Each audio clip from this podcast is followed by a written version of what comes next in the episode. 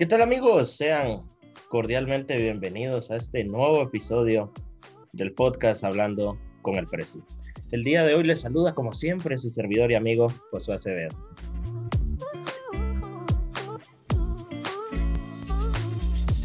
Hoy me complace anunciar que me acompaña un joven muy importante y sin duda alguna lo que hoy hablemos con él sea de bendición y nos edifique a todos. El día de hoy me acompaña Justin Nolasco, él tiene 21 años, él es estudiante de Ingeniería Civil en la Universidad Rafael Andívar. Él, además de su vida estudiantil, él es líder de alabanza en el grupo de jóvenes de su iglesia, Jesucristo es el Camino, y ha tenido el privilegio de tocar en varias ocasiones los domingos la batería.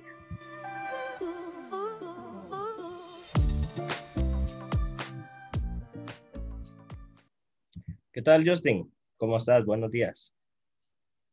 ¿Qué dice el mero presi? Correcto. El mero mero. ¿Qué tal estás? Sensaciones, expectativas. Coméntanos. Mira, para empezar estamos bien, gracias a Dios, estamos tranquilos, estamos con ganas de platicar y de, de hacer esto tan, tan cool que estás haciendo vos. Gracias. Y mis expectativas son las mejores. Es una experiencia nueva y, y creo que podemos sacar algo bueno de esto todos. Excelente. No solo yo, no solo vos, sino los que lo escuchan. Claro, excelente tu actitud para dar inicio a esta entrevista, me gustaría que nos explicaras un poco más quién es Justin Nolasco. Mira, tengo 21 años, estudio en la Universidad Rafael Landívar, estudio ingeniería civil. Una de mis pasiones es la música, que es por lo cual estoy aquí, de lo cual vamos a hablar. Eh, también me gusta mucho servir a la gente, me gusta mucho apoyar a la gente, apoyar a los demás. Y sobre todo hay algo que me gusta mucho que es eh, hacer feliz a la gente. Me gusta mucho hacer reír a la gente, me gusta mucho pasarla bien con la gente que me rodea. Y creo que eso es importante, creo que es importante eh, valorar la vida de la gente que está a tu alrededor. Y si puedes hacerles feliz, ¿por qué no? Claro. Y más, que, soy yo. y más que todo, el año tan difícil que acabamos de pasar, que que tristemente si lo vemos así, un día estamos, pero mañana no sabemos. Entonces es mejor aprovechar con las personas que te rodean, como vos bien mencionabas. Ya para entrar de al hueso, como se dice en mi pueblo, me gustaría saber para vos qué es el liderazgo. O sea que ya entramos con todo. Ya entramos con todo. Mira, yo creo que el liderazgo es algo de lo que se ha hablado desde siempre porque es un tema que, que le afecta a muchas personas y sobre todo que atormenta a muchas personas que quieren ser líderes. Y yo lo resumo en, en estas palabras. Yo creo que el liderazgo es alguien capaz de influir en la vida de los demás, ya sea para bien o sea para mal. Yo creo que en este caso tiene que ser para bien porque estamos hablando de temas de la iglesia. Claro y sería una lástima que fuera para mal. Entonces, yo creo que es alguien que puede influir en la vida de los demás de manera transformacional, de manera que esa persona entienda que hay propósitos más grandes para su vida, que hay objetivos más grandes, que hay metas más grandes y que sobre todo se pueden cumplir y se pueden cumplir en equipo. Yo creo que eso es el liderazgo. El liderazgo es es lo que vos puedes enseñarle a los demás, lo que vos puedes darle a los demás, de, manera eh, que ellos puedan aprenderlo y puedan aplicarlo a sus vidas. Excelente definición, Justin. Ahora me gustaría preguntarte, esto ya es un poco personal, ¿verdad? ¿Vos te consideras líder? Hablando en general, iglesia, con tu grupo de amigos, universidad, ¿vos te consideras líder? Fíjate que más que considerarme líder, es lo que te decía. Me gusta mucho compartir lo que sé. Me gusta mucho compartir con la gente, me gusta mucho este, hablar con la gente, escuchar a la gente. No sé si eso me convierte en un líder, no sé si eso me haga un líder, pero si hay algo, no hay duda, es que, que me, gusta, me gusta trabajar con la gente. Me gusta poder influir en las personas para que ellos puedan ser mejores. Me gusta aprender también de las demás personas. Yo creo que, que todo aquel que se haga llamar líder tiene que aprender de manera bidireccional, vamos. Tanto vos les das como ellos te dan a vos. Entonces, no sé si considerarme un líder, si entra en la definición de líder, pero, pero yo creo que, yo creo que sí, yo creo que sí es, es importante lo que te decía, que, que me gusta compartir con la gente, que me gusta trabajar con la gente y, y sobre todo que, que me gusta escuchar a la gente. Entonces, si eso me convierte en un líder, pues enhorabuena y si no, pues al menos estoy trabajando en equipo. Excelente definición y me agradó la humildad con lo que lo dijiste. Te estoy molestando. Eh, mencionaba al inicio que actualmente sos líder de, de alabanza en los jóvenes, pero me gustaría saber cuánto tiempo llevas congregado en la iglesia. Fíjate que esa es una pregunta bien fácil porque te puedo decir toda mi vida. Porque básicamente esa es la respuesta. Fíjate que mis papás, pues mi papá en, su caso aceptó a Cristo en su corazón desde una temprana edad, al igual que mi mamá. Mi mamá nació en un hogar cristiano, mi papá no.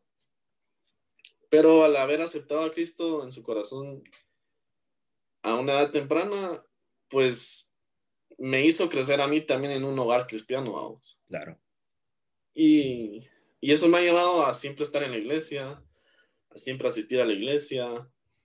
Pero más que, más que asistir por, porque mis papás creen en Dios, fue más lo que me pegó a mí a mi temprana edad, que fue entender la importancia que tiene Dios en mi vida, la prioridad que tiene Dios en mi vida y lo que me llevó a, a conocerlo, aceptarlo en mi corazón y a entender que ir a la iglesia también era en dos, en dos vías, vamos.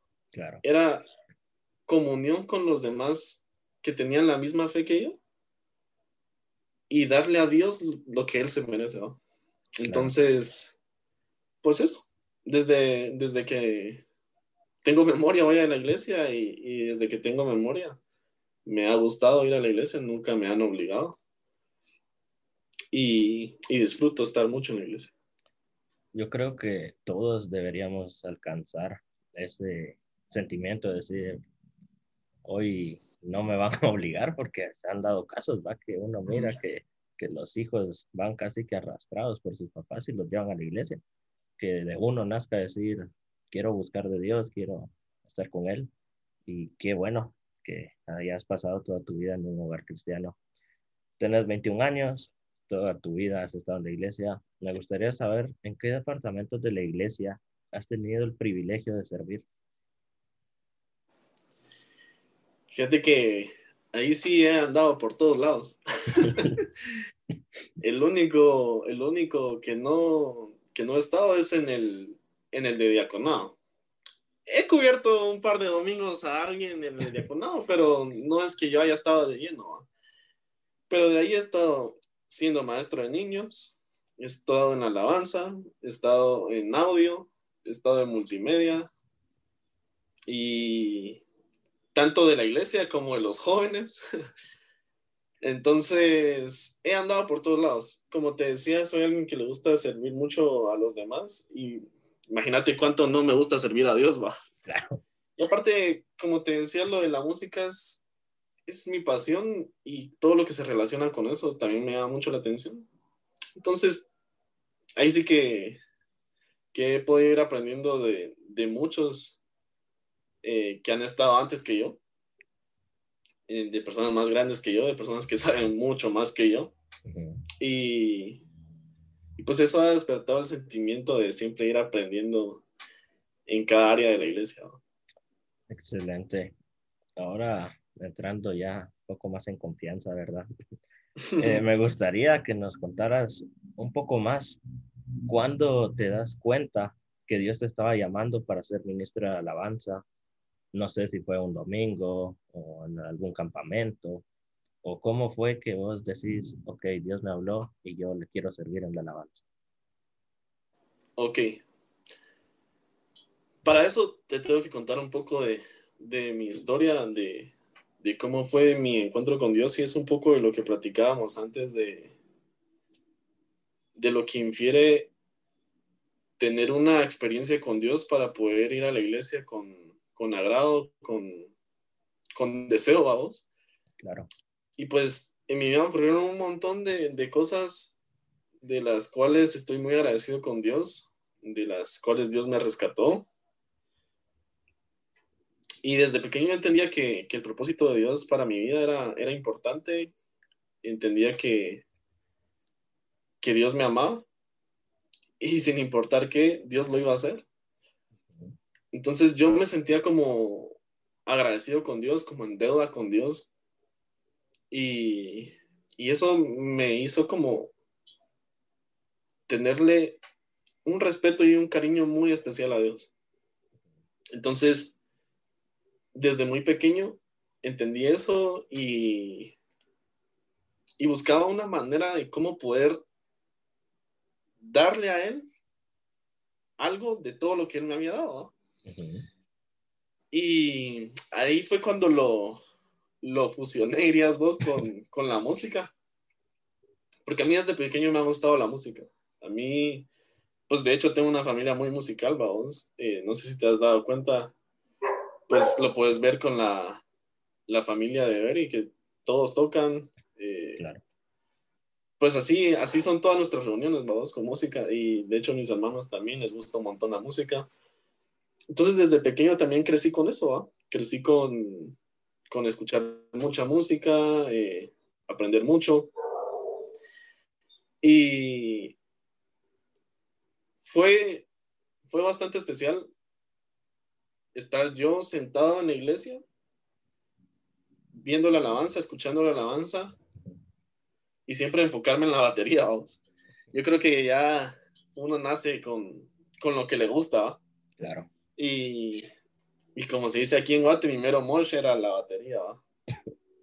Entonces, pues decidí ir aprendiendo poco a poco. Recibí un par de clases, aprendía yo solo, este, viendo, escuchando. Y, y así. Así me di cuenta que lo que quería hacer yo para servir a Dios era servir en la, en la alabanza, servir eh, en la batería y, y, en todo lo que tuviera que ver con, con la música. Eh, gran historia. Te agradezco que nos lo hayas contado. ¿Hace cuánto tiempo, digamos, ya de una manera formal, tocando cada domingo con los jóvenes. ¿Cuánto tiempo llevas tocando la batería? Fíjate que en 2014 me recuerdo que tomé la decisión de aceptar a Jesús en mi corazón. Y desde ese día me puse las pilas en, en aprender a tocar.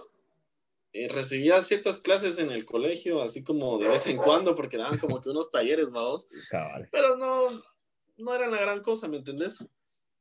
Entonces, debido a eso fue que me interesé más, vamos, porque no tenía como que la herramienta para, para poder aprender. Y entonces, en la iglesia lo que sucede es que te puedes bautizar hasta los 15 años. Más que todo, es una regla, más que todo por, para que tengas como que un criterio de, de, lo que de verdad querés, de lo que de verdad querés, perdón. Entonces yo no podía servir en la iglesia hasta que tuviera 15 años. Entonces tenía un lapso de un año para poder aprender y a poder formarme en lo que era la batería. Obviamente no a un nivel profesional porque claro. era un niño, pues. Y pues desde 2015 me bauticé y empecé a servir en, en la alabanza. Pues me ponían un jueves, eh, de vez en cuando un domingo, y, y, así. Y desde 2015, pues no hemos parado hasta ahorita que llegó la pandemia. Esperemos que ya permitan ir a los templos porque ya, ya hace falta. Quisiera saber ¿Cómo es ser hace un- falta uno, ¿no? Sí, ya. Ya mucho estar en casa. No es lo mismo. No, aunque lo intentes, no, no es del mismo. ¿Cómo No, es? no. Me gustaría saber cómo es ser líder de alabanza. Mira, si yo lo tuviera que definir en una frase, lo diría como de las mejores cosas que me han pasado. Excelente. Yo creo, te lo pongo así, solo para que entres en concepto de cómo es para mí. Ujú, En el grupo de alabanza, estás con tus amigos. Claro. Convivís con tus amigos a diario. ujú, Y esos tus amigos también les gusta la música como a vos te gusta, Claro. en gran manera. Va, punto a favor. Luego, con esos amigos, propones cosas, propones canciones, propones arreglos, propones cosas para hacer en alabanza. Segundo punto a favor. Claro. Tercer punto a favor. Eso que propusiste, eso que te imaginaste, lo volvés realidad. Lo tocas, lo expresas en tu instrumento.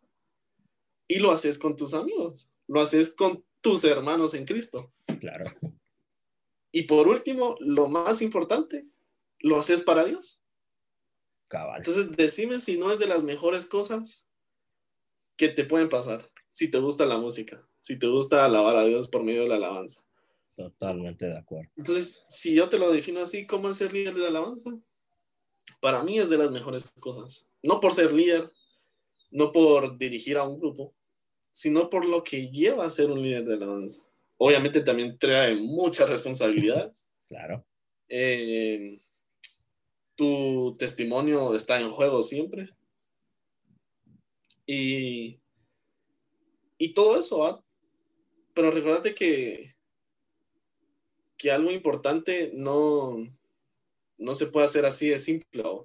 Claro. Siempre tiene que llevar como cierta disciplina, cierto, cierta obediencia, cierto, cierto apego a lo que crees y a tus convicciones. Entonces, yo lo defino así, de las mejores cosas que te pueden pasar.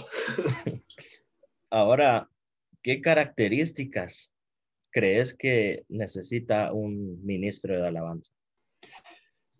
Mira, como te decía, es bien importante ser disciplinado, este, llevar control de las, de las cosas que quieres cumplir, tener una visión, tener objetivos. Eh, también importa mucho la comunicación. Recordate que en, en una alabanza, en, en, un grupo de alabanza, no solo sos vos, son más, es una banda completa, es gente que va a escuchar a, esa, a esas personas tocar. Entonces la comunicación es importantísima. Eh, surgen muchas ideas, surgen muchas propuestas y tenés que ir viendo cuál es la que conviene más, no solo para, para tu grupo, sino para la, la congregación, ¿va?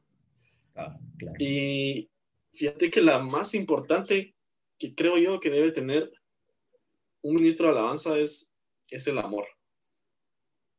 Eh, y te explico por qué. Yo creo que un ministro de alabanza tiene la responsabilidad, la gran responsabilidad de ser un, una conexión, un puente entre Dios y la congregación. Claro. Tenés la responsabilidad de crear un ambiente de intimidad entre Dios y la congregación. Y yo creo que si no lo haces por amor a los demás, si no lo haces por amor a Dios, no se puede. Claro. Porque básicamente Dios te está usando para que propicies eso. ¿Me entendés? Claro. Entonces, para mí, eso, eso, esa característica del amor es, es bien importante porque lo haces por los demás. Y al hacerlo por los demás, también lo haces por vos. Porque que vos estés tocando no quiere decir que vos no estés recibiendo eh, de lo que Dios está dando, ¿me entendés? Cabal. Recibís muchísimo también. Pero también es tu responsabilidad que esa congregación se conecte con Dios, ¿no? ¿Y eso cómo lo logras? Con amor. claro. Y no sé, imagino, yo no formo parte de un ministerio de alabanza, pero uh -huh. siempre los de alabanzas, uno se fija qué hace, va. Indirectamente uno, mira al baterista y dice, chica, ¿por qué viene vestido así, va? O ¿por qué el cantante eh, tiene algo, cosas así? Y claro, es una gran responsabilidad eh, servir en ese ministerio. Vos que a lo largo de tu vida ya comentaste que has servido en todos los lados posibles y por haber de tu iglesia, independientemente en la iglesia o con tu grupo de amigos, universidad, no sé. ¿Crees que el ejercer el liderazgo en la alabanza es distinto que ejercerlo en otro ministerio o algún otro lugar? Eh, sí y no. O sea, mira, tiene sus diferencias. Porque obviamente no es lo mismo servir en un grupo de alabanza que servir con los niños, ¿va? No es lo mismo ser un líder de alabanza que ser un maestro de niños. Un niño lo tienes que estar entreteniendo, tienes que crear cosas nuevas para llamar su atención. Se nutre de todo lo que vos digas. Y pues en la alabanza es diferente, trabajas con un equipo, trabajas con sus opiniones, trabajan todos en conjunto y, y es bien diferente. En el audio, por ejemplo, con la multimedia, que van un poco amarrados, pero no es lo mismo. En la multimedia tenés que ver, ah, ¿se mira bien esto? No. ¿Va bien este color? ¿Va bien esta letra? No. ¿Sí o no? Y, y vas viendo. En el audio, ¿se escucha bien esto? ¿Se escucha mal aquello? ¿Qué debo hacer con esto? ¿Qué debo hacer con lo otro? Todo es diferente. Pero tus valores y tus convicciones tienen que ser las mismas. Claro. Tu prioridad siempre tiene que ser servir a Dios con excelencia. Entonces, eh, ¿son diferentes? Sí. Pero tus convicciones y tus prioridades siempre tienen que ser iguales. Claro.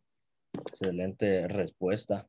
Me gustaría saber a lo largo de tu liderazgo en los jóvenes, más que todo en la alabanza, ¿En alguna ocasión te ha tocado poner en disciplina o poner en orden a algún miembro de la alabanza que te dijo, no, yo no quiero tocar esto, mejor toquemos esto?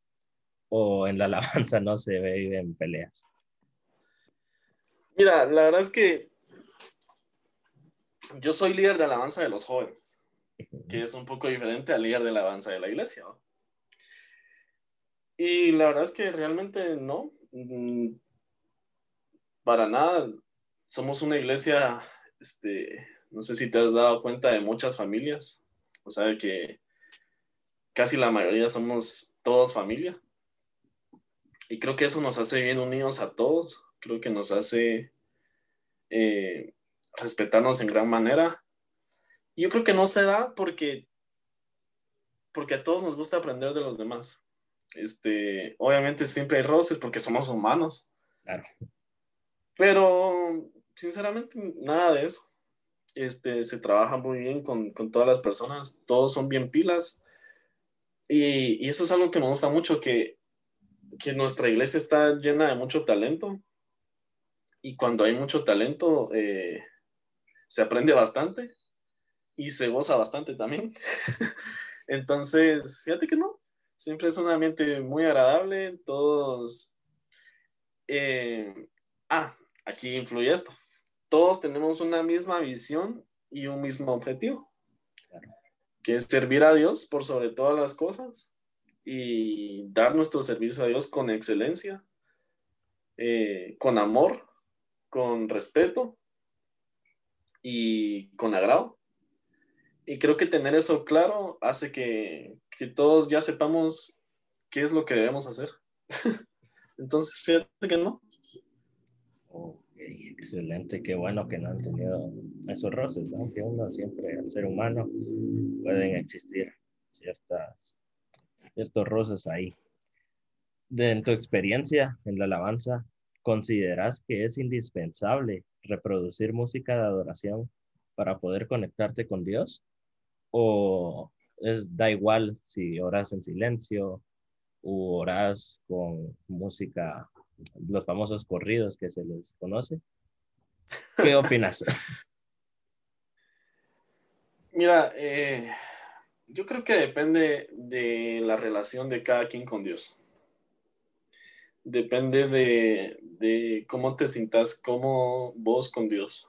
Eh, si para vos es más fácil concentrarte en lo que estás haciendo con Dios, con música de adoración, pues enhorabuena, dale, va.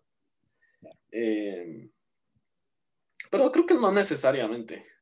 Creo que no necesariamente eh, tienes que estar escuchando música de oración para poder conectarte con Dios. De hecho,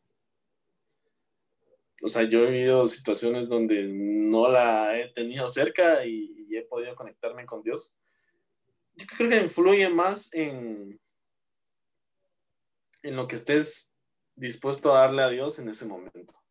Creo que influye más en, en lo que quieres recibir de Dios en ese momento. Eh, pero también creo que la música tiene un poder especial, un poder especial que pocas cosas lo tienen. Y por eso la música es tan importante para Dios, por eso la alabanza es tan mencionada en la Biblia. Eh, tanto que te puede llevar a, a un momento de intimidad con Dios. Pero como te digo, depende de, yo creo, en mi opinión, que depende de, de la relación de cada quien con Dios. Excelente. Y para los que escucharon corridos, ¿va? Los corridos son aquellos que van trompetas, son los que te hacen saltar. No los de México, decimos. No, no, estos son otros. Eso ya te me estás confundiendo, mira. Hablando de música, siendo líder de alabanza, siendo joven, ¿crees que está bien escuchar música secular? Mira, ese es un tema, yo creo que ha estado en la iglesia, no, no hablo en lo personal de nuestra iglesia, sino en la iglesia en general, que ha estado siempre, vamos. Desde que existe la música, todos se han preguntado si está bien, si está mal, qué debo hacer, qué no debo hacer. Y la, nosotros los cristianos, los cristianos tenemos como que cosas como blancas o negras, ¿va? ¿Se debe hacer o no se debe hacer? Hay cosas que las tenemos claras. Pero hay cosas que están como medio grisonas, vamos, como, como que, como que la Biblia no nos da mucho contexto de qué es lo que debemos hacer. Pero yo lo resumiría en lo que dijo, eh, lo que dice la Biblia, perdón, de todo me es lícito, mas no todo me conviene, vamos. Y te lo explico de esta manera. ¿Qué pasa si yo estoy tocando en la iglesia, ¿qué pasa si yo estoy sirviendo en la iglesia y de repente voy en el tráfico con mi música a todo volumen y voy escuchando música que nosotros le, le conocemos como no cristiana, es que así le llamamos eh, regularmente. ¿Y qué pasa si me ve alguien que me conoce y sabe que yo sirvo en la alabanza de mi iglesia, que sabe que yo toco cosas para Dios? Entonces va a ser un poco contradictorio para él como creerme que mi fe es real o creer que mi Dios es real cuando yo me estoy contradiciendo a mí mismo si hago ese tipo de cosas. Aunque para vos no sea malo, si alguien, si está haciendo de piedra de tropiezo para alguien que podría acercarse a Dios, yo creo que estás perdiendo mucho más de lo que estás ganando con una canción que no sea dedicada para Dios. ¿Sí entiendes mi punto? Sí. Entonces, eh, yo creo que se basa en eso. Yo creo que se basa en que puedo hacerlo todo. De hecho, Dios te da la, potestad de poder hacer lo que querrás, de tomar las decisiones que querrás. Por eso tenemos libre albedrío. Eh, pero no todo te conviene. Si vos ya tomaste una decisión de servir a Dios, de creer en Dios, no todo te conviene. Porque ¿qué, ¿en qué te edifica una canción que no sea dedicada a Dios? O sea, ¿qué te deja? ¿Me entendés? Claro. Entonces, eh, yo como te digo, es un poco de esas cosas que no están muy claras, pero yo creo que, que se basa en eso. Se basa básicamente en eso. Yo creo, desde mi punto de vista, yo aquí no soy el experto, el experto es vos. No, tampoco. Eh, que, que sí, obviamente si escuchas una canción que no, que no es de Dios, eh, no todas son tan malas, por ejemplo, poner reggaetón, pues el reggaetón se dicen cosas muy explícitas muchas veces, eh, banda, cosas así, está mal, pero te pongo este ejemplo, es la primera canción que se me viene a la mente ahorita. Eh, ¿Qué te digo yo? la canción que se no en el Mundial de Sudáfrica, de David Bisbal y, y Waka Waka, esas canciones son del mundo, pero no hablan nada malo. Entonces, yo digo que ahí no está tan mal. No sé, pero esto de música lo hablaremos en la siguiente temporada más a fondo, que estás invitado, porque ahí hay mucho que hablar, como bien decías, muchas veces está como entre gris, pero gris más claro o gris más oscuro, pero no se define negro o blanco. Me gustaría que dieras un consejo a aquella persona que su anhelo es servir en la alabanza, pero no se anima. ¿Qué le podrías decir a esa persona? Mira, este es lo que te mencionaba antes. Eh, tener claro lo que crees, tener un criterio propio, no un criterio que te han impuesto tus papás, que te han impuesto tus hermanos, sino tener un criterio porque has tenido una experiencia con Dios y porque has aprendido de Dios. Eso es lo, más básico. Si querés, eh, si querés servir en cualquier ministerio, sea el de alabanza o no, eso tiene que ser primordial que Dios sea tu prioridad. Entonces, empezaría con eso. Y segundo, empezaría diciéndoles que, que muchas veces no importa que seas el más talentoso, que seas el más técnico, que seas el que más ha estudiado música, el que más ha estudiado un instrumento. Y claro, aquí hay que hacer un paréntesis. Muchas veces menospreciamos la frase, eh, lo hice para Dios yo creo que si hacer las cosas para Dios hay que hacerlas con excelencia. Porque si te pones a pensar, Dios es el creador del mundo, es el rey de reyes y es el que mandó a su hijo a que muriera por tu vida. Entonces, yo creo que si vamos a hacer algo para Dios hay que hacerlo con excelencia. Pero si sos el mejor, si tenés la mejor técnica, si sos el que más ha estudiado, pero no lo haces para Dios, no lo haces con amor para Dios, para crear un ambiente de intimidad entre Dios y los hombres, lo que estás haciendo es lucirte vos y no estás dejando que Dios se luzca. Y ahí es cuando todos tus talentos, todas tus técnicas y todos tus estudios no sirven en nada. Entonces, ese es mi consejo. Si quieres servir a Dios, prepárate.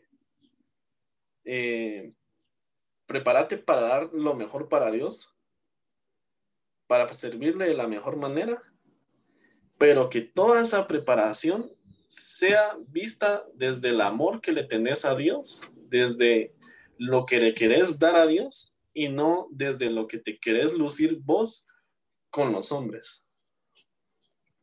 Muy buen consejo. Y te agradezco y esperemos que alguien que lo esté escuchando ahí tenía esa duda le sea útil lo que acabas de decir. Eh, saliéndonos un poco ya de la iglesia y todos esos temas, ¿a vos qué te gusta hacer en los tiempos libres? ¿Te gusta algún deporte? Eh, ¿No te gustan los deportes? Eh, ¿Te gustan videojuegos? No sé. ¿Qué haces en tus tiempos libres? Mira, la U deja poco tiempo libre. Eso, eso es una realidad. Pero este, lo que más me gusta, aparte de la música, es el deporte me encanta el fútbol, eh, me encanta hacer deporte, me encanta hacer ejercicio. Tengo una fascinación por salir a correr. Como que me despeja, me, libera de todos mis pensamientos, me, relaja. Y, eso, me gusta mucho también aprender. No creas que para mí estudiar es un, es un martirio, es, una carga, ¿no? A mí me gusta mucho aprender. Me gusta mucho aprender de los demás. Me gusta mucho ver videos. Pierdo mucho tiempo viendo videos. Eh, escuchando podcast. Eh, sobre todo el de hablando con el Prezi. Ah. Ese está bueno. Sean como él que lo comparte con sus amigos. y eso, eh, no me gusta nada ver tele. No soy mucho de, ver películas, fíjate, tampoco series. Mm, o sea, mira, miro series con mi familia eh, actualmente. O sea, tenemos una serie que la miramos pero decirme así como, eh, miramos una película todos los días o al menos unos cuatro días a la semana, no. No, no es mi fascinación. Y aunque no lo creas, tampoco dormir no es de mis, no es de mis actividades favoritas. Me gusta estar despierto, moviéndome. Mencionabas deporte, correr y fútbol. Te voy a hacer una pregunta muy sencilla, dos preguntas muy sencillas. Acá puede definir si vas a estar en la segunda temporada o hasta aquí llegamos. Fútbol guatemalteco.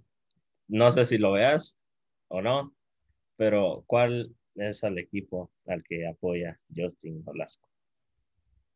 Mira, yo creo que si te gusta el fútbol nacional y no le vas al gran equipo de los cremas, es mejor que no veas fútbol nacional. No tiene ningún sentido. Estoy con vos totalmente. El más grande de Guatemala. El más grande, así es simple. ¿Y a nivel internacional? es lo mismo, los colores, la pasión, las, los eh, valores. El Eslavia Praga, ¿verdad? El gran Real Madrid, el más mm. grande de todos los tiempos. El Real de Madrid. Son los equipitos. ya para entrando en la recta final de esto, me gustaría que nos contaras una meta a corto, mediano y largo plazo.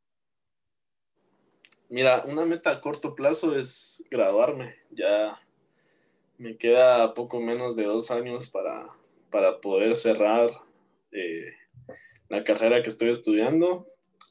Entonces esa sería una. También corto plazo, pues cumplir este año como, como líder de alabanza y de adoración.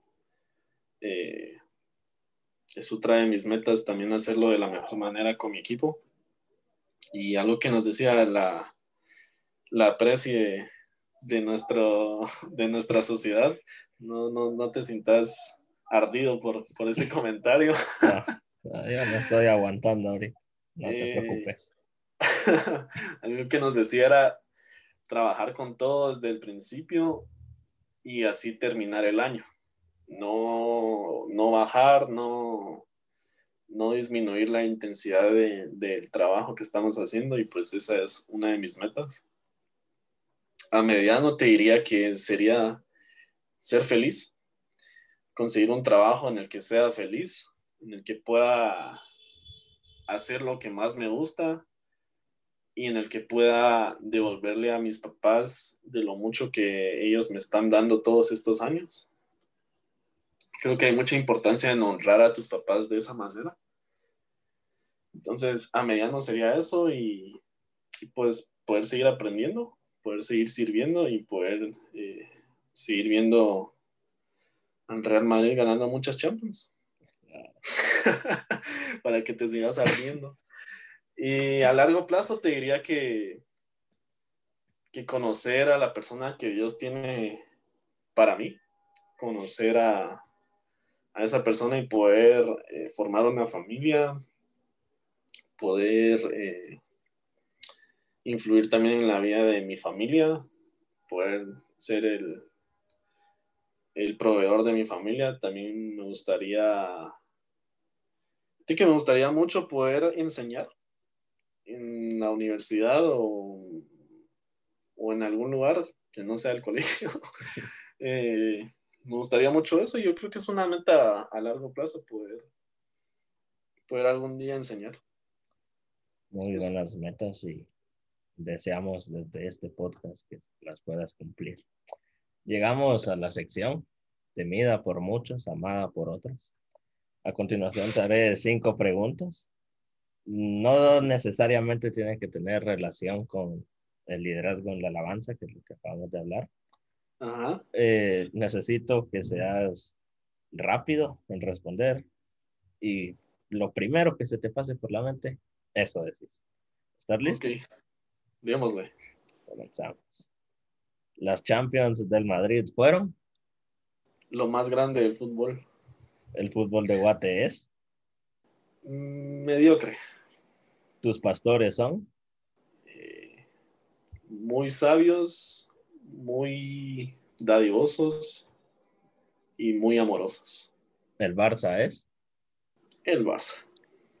Y por último, pero no menos importante, el Prezi es. El Prezi es una persona que me sorprendió, que, que es mejor de lo que pensaba y que tiene mucho potencial. Gracias por tus palabras, te agradezco nuevamente que hayas aceptado venir. Estamos llegando al final, estamos quedando despedidos, como dicen en un grupo de los sábados que me uno. Te agradezco que, hayas aceptado. No sé si quieres dar unas palabras de despedida, algún último consejo, no sé, el tiempo es tuyo.